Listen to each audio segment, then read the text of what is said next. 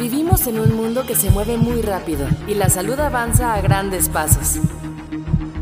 Con distintos sucesos cada día, puede resultar difícil mantenerse al tanto de todo.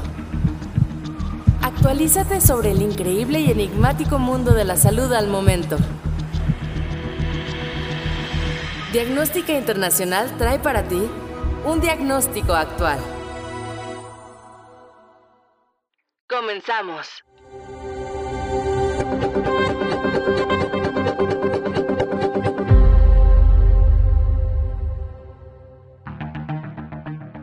En medio de una reapertura económica y comercial de tipo cautelosa, el mundo entero se ha puesto en alerta nuevamente. Ante una sensación de optimismo y confianza debido al fin de la pandemia de COVID-19, surge una nueva variante de SARS-CoV-2, la cual pone en jaque todos los protocolos internacionales de bioseguridad. Esta nueva variante llamada Omicron ha dado la vuelta al mundo ocupando los titulares en las noticias internacionales.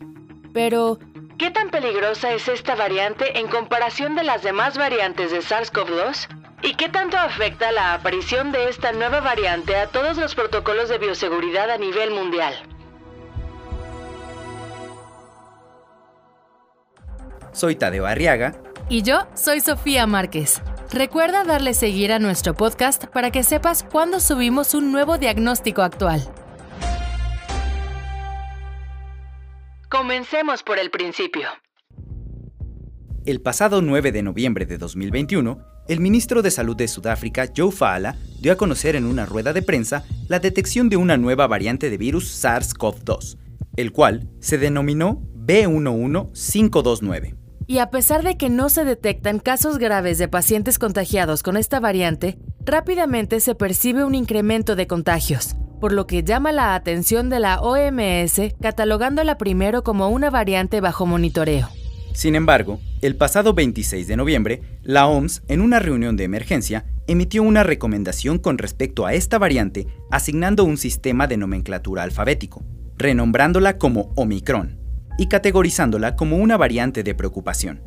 Hasta el día de hoy, solo las variantes Delta y Omicron tienen esta categoría.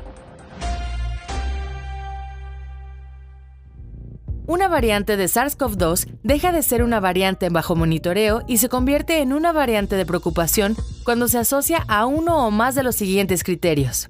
Su propagación es más rápida. Aumenta los factores de virulencia, agresividad o cambia la clínica de la enfermedad. Disminuye la eficiencia a los tratamientos o vacunas.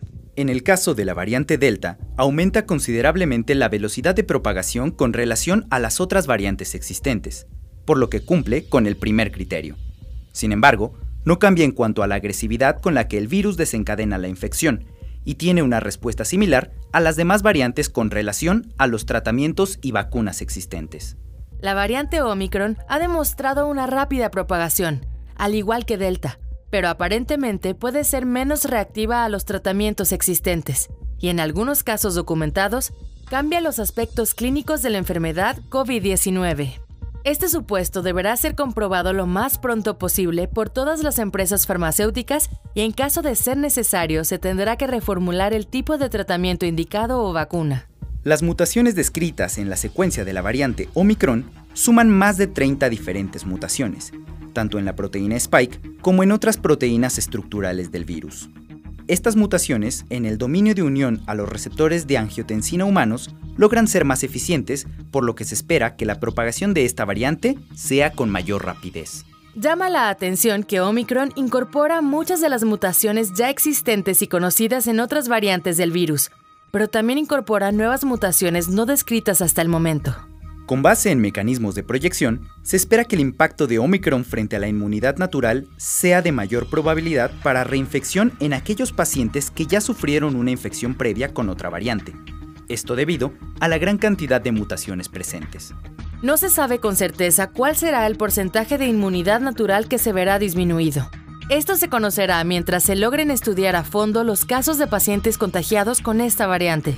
También se espera que la protección de las vacunas ya aplicadas pueda disminuir, por lo que ya se está trabajando en una segunda generación de vacunas. Recientemente, el 30 de noviembre de 2021, la farmacéutica Merck anunció que las variaciones genéticas presentes en Omicron no son relevantes en la eficacia de su tratamiento Molnupiravir, por lo que se estima que sean igualmente eficaces para combatir la nueva variante o las ya existentes.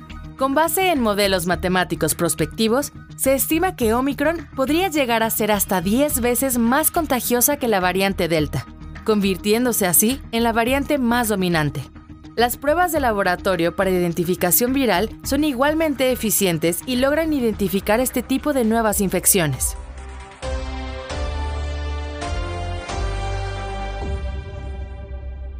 Resumen, Omicron es todo un enigma, pero enciende las alarmas a nivel mundial ante la posibilidad de ser una variante de mayor propagación y que, al igual que Delta, logren infectar a un número mayor de personas en menos tiempo. Sin embargo, la estrategia para combatir a Omicron es la misma que tenemos hoy en día. El uso adecuado de cubrebocas, mantener una sana distancia y evitar espacios concurridos son las principales recomendaciones para evitar la propagación viral. Es natural y de esperarse que un virus mute mientras tenga un alto índice de propagación. Se controla la mutación del virus y la producción de nuevas variantes si logramos completar los esquemas de vacunación lo antes posible.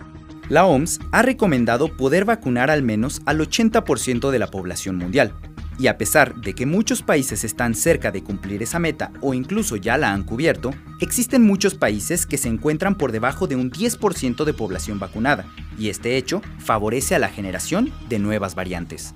No hay que olvidar que la pandemia no ha terminado y a pesar de que ya contamos con una gran cantidad de tratamientos y vacunas, el virus seguirá adaptándose y mejorando su calidad infecciosa mientras no logremos controlar su propagación con las medidas adecuadas de prevención. Eso fue todo por el programa de hoy. Yo soy Tadio Arriaga. Y yo, Sofía Márquez.